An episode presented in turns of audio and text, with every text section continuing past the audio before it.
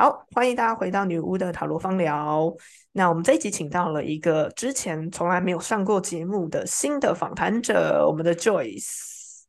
那 Joyce 她有自己的 podcast 节目，那她同时也是一个占星师跟催眠师，是一个疗愈工作者。那我们今天要聊一个很有趣的主题，是跟占星比较相关的，就是土星回归这个主题。那我们请这个 Joyce 跟大家打一下招呼。好，Hello，听众朋友们，大家好，我是 Joyce。那，嗯，刚刚主持人已经有分享过，对我就是一个占星师、催眠师，然后也是一个 Podcaster。那我的 Podcast 节目叫做一则茶室，如果大家有兴趣的话，可以去听听看。主要也都是分享一些跟身心灵领域相关的访谈者，然后还有一些我自己在灵性方面。呃，修行的这个路上，我把它变成称之为一个灵性日记的方式记录下来。然后我们今天要聊的主题就是跟土星有关嘛？对，那一呃，为什么会有这一次的访谈？就是因为之前在跟嗯，Claudia，哎，不好意思，你你的发音是 Claudia 对不对？对对对对对，Claudia，对对。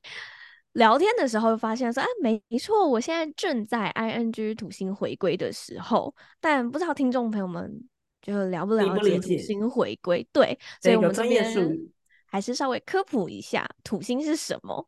呃，我记得我那时候在上课的时候，老师他说土星是一个严格的老师，然后我那时候在上课的时候，我就想，OK，好，我还。有一点时间可以准备，因为每个人大概会是在你们的二十八到三十岁的时候会经历一个土星回归的过程，就是你的土星会回到你出生命牌的那个星座，就是它已经绕了二十八年了。但有些人可能是二十九岁，有些人可能是二十七岁，like me，我今年二十七岁，然后我就土星回归了。所以我跟我身边的人分享这件事情，他们他们都说：哇，你早读诶。然后也好啦，就是你会早脱离这样。然后每个人土星回归的时候会经历整整的两年时间，但我比较长，我二点五年，所以我要一路到二零二六年。我好长哦。对，就是这一波是两年半。然后，嗯，土星回归会发生什么事情？所以你才刚开始吗？对，我才刚开始。我看一下哦，今年三月开始。哦，快四个月，所以你有什么感觉？就我知道的占星师，呃，我的占星师朋友他会说，有的时候不见得是，呃，进到那个星座就开始，有的时候会在开始之前，他就会有一点震荡的感觉。我我体验到非常大的震荡。呃，先跟大家说一下，我的土星是落在双鱼座。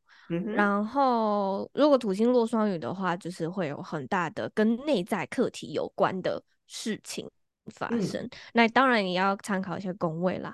然后我都不记得我土星是怎么做的，赶快来看一下。很很好啊，你看，没有土星，我觉得很棒，不用记得。土星水瓶座，就像是。就像是忘记自己年纪，没事，这个是这不是我的，这个是我小孩的，我要开始。哦哦哦哦，好好好。然后呃，我土星是今年三月份进正式进到我的，就是正式正式回归。可是我在去年的整个下半年的时间，我就是体会到了什么叫做被海淹没的感觉。嗯哼，就是刚刚 Claudia 说的提前的震荡。然后我那时候是玩，呃，因为我那时候还没有学完整个占星的系统，所以我那时候完全不知道我发生了什么事情。是要事后我上完了整个占星系统之后，回顾那段时间，发现原来这就是土星回归的前奏啊。那我在那个时刻呢，在天平座，好，天平好，也是一个蛮有趣的 地方。对，那。嗯，在那个状态，我就真的觉得我是一个，我非常的黑暗，我觉得可以算是我的灵魂暗夜吧。然后那时候我会觉得说，如果世界是一片大海的话，我只是那一滴水，我好像随时消融了都不会怎么样。嗯，的这种非常呃黑暗的感觉。那一一直持续到今年二月份的时候，我真的太痛苦了，然后我就找了我的占星老师，我就请他求助，我就说，我完全没有想到我土星下个月就要进来了，我以为我还有一年的时间可以准备，然后他就说，亲爱的，没有什么叫做准备好，就算你准备好了，土星回归也不会让你太好过。嗯。对，所以他就给了我一些建议，就是我只剩下不到一个月时间，然后我的土星就要正式进来，那我接下来可以怎么做？这样，然后他就说，因为刚好我是落在双鱼座，所以就是多静心，然后多疗愈自己，或是接触个案，用这样的方式，然后还有有意识的慢下来。因为土星回归的时候，就是要逼迫你去面慢下来，然后面对你应该要面对的课题。以前你一直逃避逃避的事情，都会在土星回归的时候被翻搅出来。嗯，对。我要跟大家先前提的前情提要一下，我会跟 Joyce 认识啊，是因为呃，最近我开了一个新的共享空间，嗯，然后才认识 Joyce。那我们在聊天的时候，才聊到了他最近在经历土星回归的这件事情。那其实很巧的是，我跟 Joyce 年纪其实有差距，所以我经历土土星回归已经大概有十年以上的 十年左右，十二三年十年左右的时间了。哎，正好一轮十二三年时，所以我大概。可以用不太一样的角度去解读土星回归这件事情，然后二来，我跟他认识的这个契机，我开的这个共享空间，也可能跟我土星回归打开的课题会有关系。那因为这个年纪差距，我觉得我已经可以跳脱出来，去更正面的看待土星回归这件事情。然后二来，也要跟大家前情提要一下，什么叫呃，在我当时学占星的时候。所去学习到土星回归讲的意思，跟我去感受到的变化，其实，嗯，在占星里面，土星通常是一个人，呃，星盘上面代表你的挑战的项目，或者是你要讲的比较凶险一点，就是我们会说它是凶星，对，就是人总是会有课题跟呃好运跟你这一辈子要面对的课题，那土星就是。你这辈子要面对的课题，那土星其实一直都待在你的星盘上面。那为什么大家会在意土星回归？是因为土星正好会在那个时候帮你换一个课题。对，嗯。那我们已经二十八年都在同一个课题里面，以后你突然换了一个课题，一定会有很大的转变。还有震荡，你必须要适应一个新的束缚或新的责任，所以会带给人一种特别呃难受和不安的心情。但是呃，我发现如果我现在回头去看的话，在那个时候，通常他会帮你开启一个新的人生。那我个人其实就有还蛮强烈的感受。我我那时候我的占星老师其实也是这样讲，他会说他会开启不同的人生主题，所以我的占星老师其实感觉蛮正向的。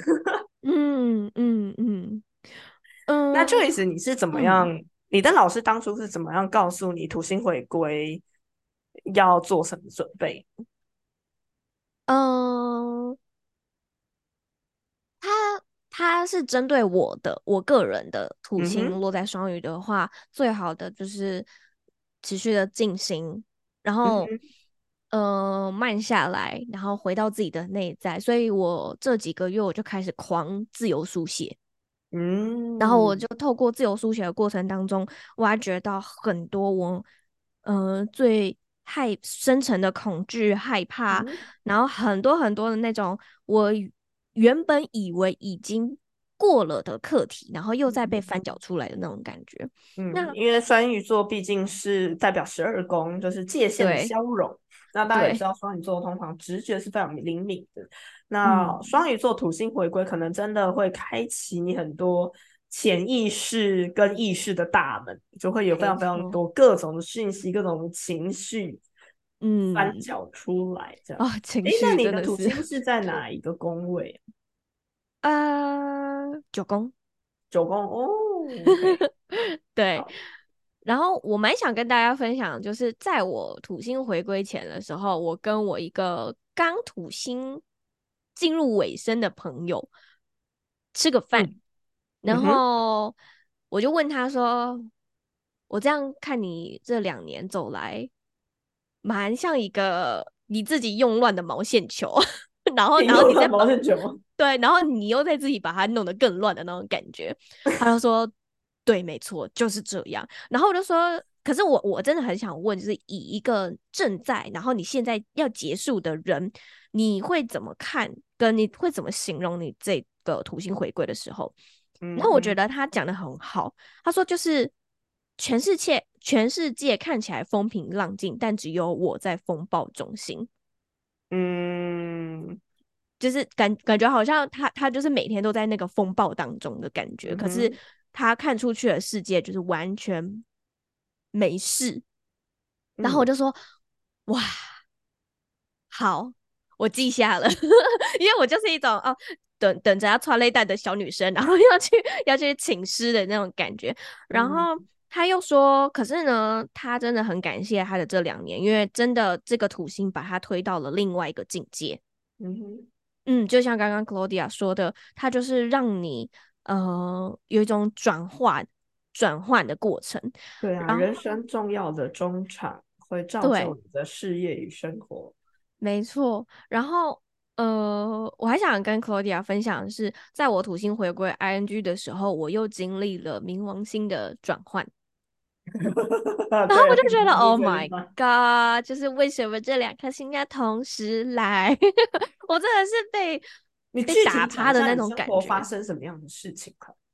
你说，你觉得你回归前、回归后，比方说你的情绪，或者是你的生活做了什么样的改变？好，呃，我回归之前呢，我那个时候还没有开始学习身心灵的工任何工具，我只是对这个东西感兴趣，然后我开始访谈很多的来宾，然后我那时候有很多的呃。演讲的邀约或者工作的邀约，但是一当我进到土星前半年，土星回归前半年的那个前奏的时候，我发现即便有这些邀约，但我都不想要，然后我全部都对都不想接，然后也不想做什么都不想，连录 podcast 都不想，嗯，然后我就开始放掉所有的一切，就有点像摆烂的状态，嗯嗯。然后我就只想要躺在那里，然后即便有人叫我起来，哎，该该做什么事情了，我就是不想做。嗯，对。然后当我，呃，可是那时候我已经开始学习催眠跟学习占星了，只是我还没毕业。嗯哼。所以我觉得它它就是一种突如其来的海啸，然后让我没有办法去准备跟应对这件事情。那我尝试蛮符合十二宫双鱼座的主题。该死！然后我有安排了几场独旅，我希我想 说，我可以透过独自的旅行，对，独自的旅行，然后去到一个陌生的地方，然后去去用这种新鲜新奇的事情来去唤醒我对于生命的热情。因为我是一个九宫非常多颗星的人，所以我很喜欢一直到处出到处玩，尤其是出国。但那个时候的状态，我呃也还没有像现在一样，大家可以到处飞啦，所以我只能在国内一直到处的去旅行。可是我发现，这个就像是一个枯萎的花朵，你只给它一滴水的感觉，嗯哼，就是没有用，它它呃没有实质上的作用。所以我发现了这件事情之后，觉得。旅行好像不是一个方法，还是真的呀？你要坐下来，然后好好的去面对你自己，跟自己对话。那我从中我也发现说，原来我是一个多么害怕孤单的人。嗯，就我害怕静下来独旅，但是对，你同时其实内心深刻是不喜欢，嗯，没有办法静下来，一直要找事做。对对对，没错。我觉得，嗯，是感觉是很矛盾的一件事情。非常，就是我我很常独处，可是呢，我会一直给我自己有事情做，比如说看书，然后工作、学习，然后或者是当我想要好好休息的时候，我就会拿手机出来划。就是我没有一个很安静的，只有跟我自己对话的时候，对对对的那个时刻。那这也是我后来发现到说，一直出去玩真的不是一个好的方法。然后也再加上就是你一直在烧钱嘛，所以我就 就想没有进账，但一直一直对对，因为我不想进账，所以然后一直出，那这样的话就真的没有办法，所以真的就。打回原形，回到家，坐在书桌前，打开笔记本，开始写，开始把所有的内心的那些呃负面情绪倒到笔记本上面，然后开始去质问我自己的灵魂，就是到底为什么我要经历这些？然后，然后我当然我也知道说，这就全部都是安排好，然后行运就是这样走，我就是一定会面临这些事情。那我觉得现在。呃，其实第一次在跟 Claudia 聊天的时候，那时候我的状态还是非常黑暗的。嗯，可是现呃，此时此刻我们正在录音的当下，我发现我更加的臣服了。嗯嗯，我发现我开始能够顺应这个生命的流动，然后有不比较不会想要去反抗，因为我发现那反抗也没用，那就。那就顺着吧，这样。有时候我在想，学占星到底是好事还是坏事？这个是我跟学占星的的朋友讨论过的。嗯，呃，我当时在经历土星回归的时候呢，我是还没有学占星的。嗯，我应该是在不是开始的时候啦，可能那时候还在土星回归。我应该是。在回归之后才学占星的，对，所以我当时对于土星回归这件事情，在占星上没有这么多认识，但是就是这样经过，所以我觉得我没有这么多像你一样的，我要土星回归，我要土星回归了，他反正就。经历这样，所以其实没有这么多预期惊恐，就像预测台风，台风要来，我要去买泡面，我没有这个心情。但嗯，我经历过的事情的话，也是哦，就客观事实上来讲，其实是非常巨大的转变，因为我本身土星是天秤座，然后在四宫。那我是属于四宫很精彩的人，凶星全部在四宫的人。对，那我土星回归，我大概讲一下我经历什么事情啊？简单的来说，就是我弟过世，我们家里面有人死亡，然后在土星回归的连几年，家人就是每一年都有家人死亡，然后请丧假请到我老板都怀疑，想说你你为什么要请丧假？你真的家里有人死亡？然后拜托，谁会拿这种东西开玩笑？就是太频繁，你知道吗？对，因为通常不是人死亡才请假，就是你可能会有看病啊、照顾，就是还是会有一些假是必须要请的。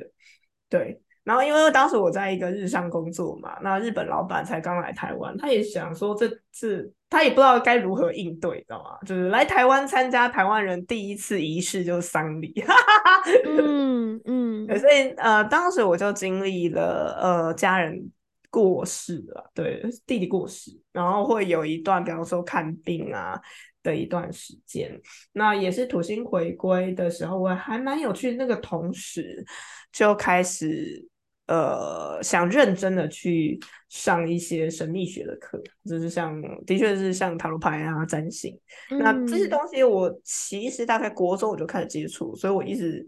以来学生时代都是同学们的占卜师，对对，但没有很认真想过要去把它，比方说上课啊，或者做专业的学习。那真的还蛮妙的，不知道为什么就在那个时间我开始学习。那当时其实我没有想过，在你要说十年后嘛，会变成我的专职。对我真的没有想过，那等于它开启了一个新的历程。那当然，在回归那几年，家庭的状况啊是非常的动荡不安的。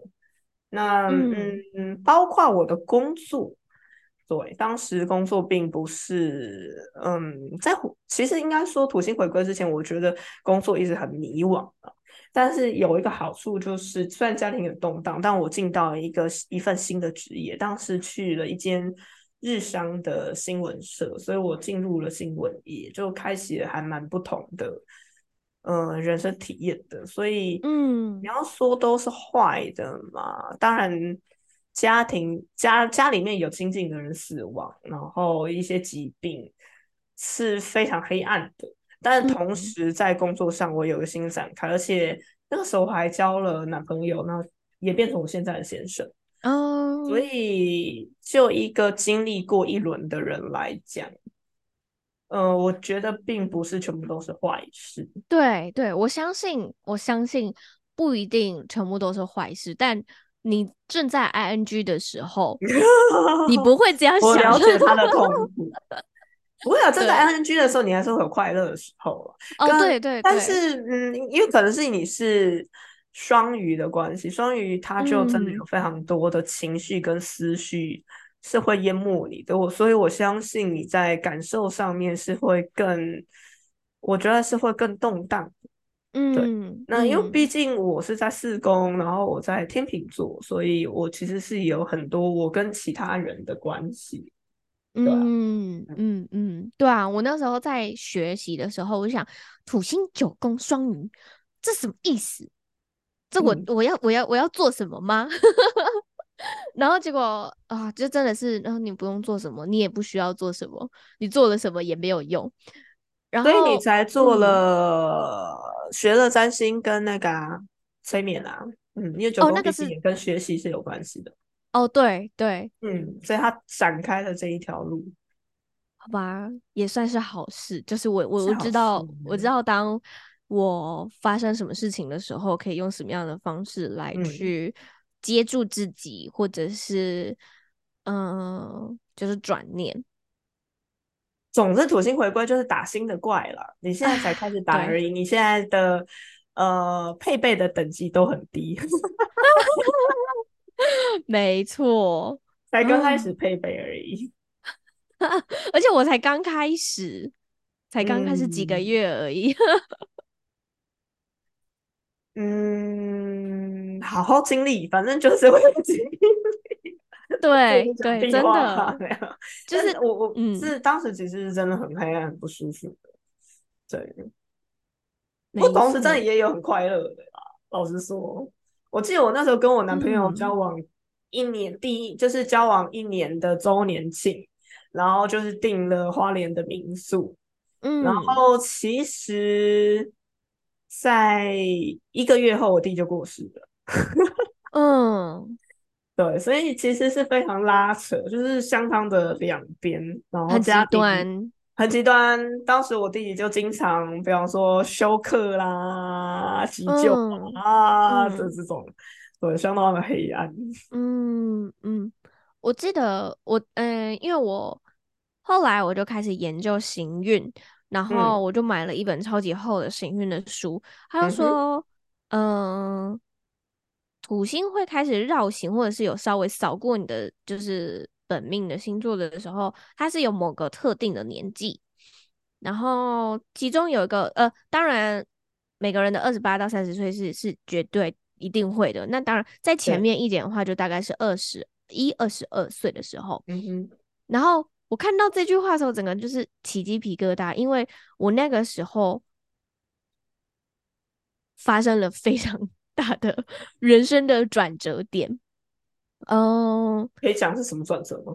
哦，可以，就是我那时候刚毕业没多久，所以我有了一个新的正职工作。但是在我找找工作之前呢，我先经历了三个月的嗯身体上面的折磨，就是荨麻疹啊，然后再然后连接就是。呃，荨麻疹还没好，就接着就是气喘，然后气喘还没好，就是就这样一直连贯的连续三个月。然后后来又找到了一份工作之后呢，就在那一年的十二月，就快要接接近跨年的时间的时候，然后我就被我就被诈骗了。对，然后呢？诈骗多少钱？呃，好啦，就是也不是什么太大的金额，但是对于一个刚刚出社会的人来说，就是蛮，它是一个巨额，大概就是九万块左右哦，少哎，对啊，可是我后来就发现，嗯，其实我应该算是就是小 case，因为我听过更多几倍数的量，不能去比较。可是对于一个社会新鲜人来讲，九万块是非常大的数字哦。嗯，没错，然后。隔一周之后，我就我就养了十几年的猫就去世了哦。然后我我在帮他举办丧礼的时候就跨年了，所以我一点跨年的心情都没有。那我是后来看了那本书，然后发现就是往往回推的时候发现，哦，好，那就是。刚好稍微土星绕到了我的 星座，就是又又绕到了双鱼座这样。对，那是第一次。然后现在是 ING。你是你你是你占星老师的好学生呢，我是坏学生，我都没有去管土星回归不回归。哦，没有没有没有，就是因为我在看那本书的时候，然后他他就这样写嘛，然后我就发现，哦天哪，真是太太毛骨悚然了。我觉得蛮。合理的，有一个现在人的人生历程来讲，因为二十一岁、二十二岁的时候，就是大家大学毕业，一定都是经历一个不同的，就像我刚刚讲的，土星的回归和土星都会带来不同的课题，所以大家从学生的课题变到你必须要进入社会，这个可以理解。嗯，那以二十八岁、二十九岁来讲，你要。进入三十岁，等于说你在这个社会上已经打滚了一阵子，也许你有一定的社会历练跟嗯一点点的积蓄。那在职场上进入三十岁，普遍大家也不会再把你当成年轻人，觉得你应该有一定的呃历练、一定的责任。那相对而来，你要换工作啊什么也不容易。我的个案里面的确也有很多是，哎，比方三十出头，他开始对于工作职涯的选择是需要更加更加的谨慎，嗯，他可能这一次转换工作，他就是哎，希望他在中年的时候可以好好做这一行做下去，嗯，对，大家就会变得谨慎，所以的确是有搭到现代人的这个，我觉得生命轨迹啦，是有，嗯。嗯，对，没错，所以哎，没关系啦，就是。前几天我朋友也跟我说，反正就是一个课题来再解一个课题，然后一个课题再来再解一个课题，这样就好了。你以一个土星差不多二三十三近三十年回回归一次来看呢，一次是三十岁嘛，如果我们以整数来看，对，那下一次就是六十，那六十差不多也是，哎，你需要考虑退休的年纪，所以或者是你的生命的下半，等于说。生命的下，嗯，要算下半场嘛，就是生命的后三分之一，你要怎么过？所以它就是划分你生命的不同。对啊，嗯，没错。所以在这一次的土星，然后再加上小孩就长成成年，所以的确新的生命开始，应该蛮有趣的。那个时候应该是在正在打造你。怎么说呢？壮年就是人生最重要的时期的，嗯，地基的城堡，对，新的路，对，对，有有，诶，我之前也有一个，呃，但那是不同的系统，那是紫微斗数。那紫微斗数老师他帮我看，就是我土星回国，那时候我特别问他说：“请问我二十八到三十岁的时候 命格怎么样？” 然后他就说：“嗯。”因为他他们是直接帮我看一个十年大运这样，对，然后就说十年，我有十年大运，嗯，他就说二十六到三十六的这十年，就是叫我要赶快去修修行，或者是学学更多身心灵的东西，因为是为了要帮我三十七岁之后去打地基。哦，然后虽然他是没有跟我说我土星回归的二十八到三十岁会发生什么事情啦，但他就说，呃。反正你不用管那两年，你就是管十年就好了。OK，OK，好好好，十年。嗯，因为因为因为紫微斗数的看法是大运嘛，对，可以理解。每个人大运开始时间好像岁数不太一样，嗯，就是要看一下紫微斗数的。我我有点忘记我是我是几几岁开始。我我蛮因为你是二十六，你是从比较中间嘛，我其实蛮前面的。嗯，我还蛮前面的，我好像是从。从我每个十年都是从，比方说二十一、三十一、四十一开始，所以我其实算是蛮整数的。嗯嗯，好酷哦！因为我我对于紫薇就是一点研究都没有，但反正他那时候说什么我就听什么这样。嗯，他们有十年大运。嗯，对，反正我那时候听了之后就 OK，好，有稍微鼓励到我一点，就是，嗯，OK 的。你看我都都都 OK 了。对啊，我我我我就一直这样鼓励自己啊，就是你看我身边那么多朋友们，他们都过来了，我到底在干嘛？然后而且那段那段惨痛的经历，它的确会造就，就会造就你变成比较宽广的人。对啊，嗯嗯，我是蛮期待当我土星结束的时候，而且我。我还有特地去看，就是我土星结束的是什么时候？是二零二六年的二月十四号，情人节，好 适合庆祝的好不好？嗯，非常适合庆祝。也许那时候你就可以跟另外某一个人正在庆祝中。嗯，没错，而且三十岁也是一个特别的、特别的年纪。对，然后我我经历了土星回归之后，我才发现说。古时候的人说什么“逢九必必怎样必衰”吗？是吗？然后我忘记了。嗯，但他们就是说，就是嗯，你年龄只要经历到九尾数是九的时候，就一定会发生什么事情。然后我后来就发现，我好像懂了什么。嗯，对，我会觉得他是。呃，也也是十年大运那个十年大运的原理啦，就是你可能到每个岁数，你有一个新的课题要经历。那我们大家对于不适应的事情，本来就会不上手。嗯，对，我个人的解释会是会是这样子，对啊，所以辛苦你了。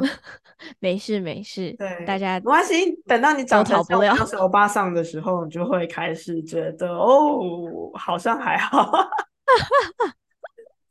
是这样吗？是啊，是啊，嗯，对。不过我相相信 Joyce 会真的感觉经历蛮大的震荡的。我之前认识他，我看他做的一些平台，包括官网啊和 Podcast，我觉得他真的是非常的用心，而且经营的，我觉得是一个非常有美感的人呢，非常用心的在经营，而且把他经营的非常的。漂亮，然后很舒适，觉得很专业，然后让我很惊讶是，哎，其实你的网站可能才经营两三年，但是却相当有规模，而且做的非常的好，所以那个时候我就觉得，哦，Joyce 是一个其实是很认真的人。谢谢，嗯，觉得非常的喜欢你的 podcast 的节目，对，所以才邀请他一起也来录。来聊一下他现在经历过的事情。嗯嗯，我那时候，嗯，Claudia 跟我就是提出邀约的时候，我就想说，哈，为什么我还在正在 ING？我觉得我应该没有办法分享什么事情。不会啊，ING 的心情跟。我觉得是一个不同年纪的时候会讲出不太一样的感受。你正在经历的感受，跟你十年前已经经历过的感受，真的会不太一样。但我真的也要，所以我现在讲云淡风轻了。但当时我真的觉得我人生真的还蛮黑暗的，对不对？人生是 非常黑暗的，对。然后有很多内心的纠结是过不去的。真是蛮惨的，但天无绝人之路了。就是我人生低谷、低潮的时候，我遇到了一份好工作，也遇到了一个好男人，这样子。哦，真的，这这是这是啊，这就是那句话，什么上帝为你盖了呃关了一扇窗，但是还是会为你打开一道门，这样子。而且那个属星回归的时候遇到的男人，现在还停留在我生命里面，我要跟他生了两个小孩，这样真的很棒。对对对，所以 其实还不错，也不是完全都没有收获的。我记得。我在呃土星回归最痛苦的时候，嗯，我永远都记得我的占星老师他跟我说的一句话，他说你本身就是因为我我太阳星座母羊座，然后他就说母羊座就是一只打不死的蟑螂，反正你怎么样都会站得起来。然后我真的就是用这一句话来支撑我走过那最黑暗、最痛苦的时候。啊，我觉得。对，原来你的太阳是母羊，嗯，是母羊平常真的都是非常的有精力、有精神，而且非常的有冲劲的。所以你要看到一个母羊陷在一个思绪的漩涡里面，真的是对他来讲是件蛮痛苦的事。因为你知道，我本来是巨蟹座，巨蟹座就已经很很习惯被情绪 淹没，所以哦，可所以感觉痛苦指数也许没有你那么高。但我相信，以母羊座，你要浸在水里，应该痛苦指数相当的高，非常。可是我觉得蛮有趣的是，除了我太阳星座是母羊之外，呃，我蛮多水象的。哦，对，就是我我的双鱼也是蛮多颗星都在双鱼座，然后我那时候就觉得哦，好像懂为什么我会这么的情绪，那有那么多饱满的情绪。提到说你大部分的心是在九宫嘛？是对，对啊，比较聚集的状况底下，通常会只要一对象某些相位，就万箭齐发，就很刺激。这样，比较分散一点的话，就不会比较不会。可是可是，呃，我其实后来有去观察了我自己的星盘之后，我就发现说，因为我看过比我的盘还要再凶的盘。然后我那时候就突然有发出了一个声音，就是我到底不满足什么？我到底还要怨什么？我到底还要怪什么？就是就是有这些声音出现，然后所以才会才会才会去求助我的占星老师嘛，因为我真的真的无解，真的不知道我的这些情绪或是对这些到底是从何而来，然后是发生。其实你也不需要这样子就呃怎么讲，不需要这么的。责难自己，因为每个人的情绪是和感受真的是不能比较的，其实是这样子。嗯，对啊，没错，所以没事，用尽你一切的方法让自己安好，嗯，你就能够安好的度过这两三年。好，说不定等我结束之后，我可以再来你的节目，再录一个。那也太久了吧？你中间可以来了好吗？对，而且你有在，你有在做催眠呢。我们也可以催眠的这一个哦，可以呀，可以呀，可以聊一下。你应该也有很多有意思的催眠的个案或者一些经验，嗯，下次可以再聊一下。嗯，好啊，没问题。这个大概就是两个经历土星回归的人，一个十年前经历，一个正在经历的人的感觉。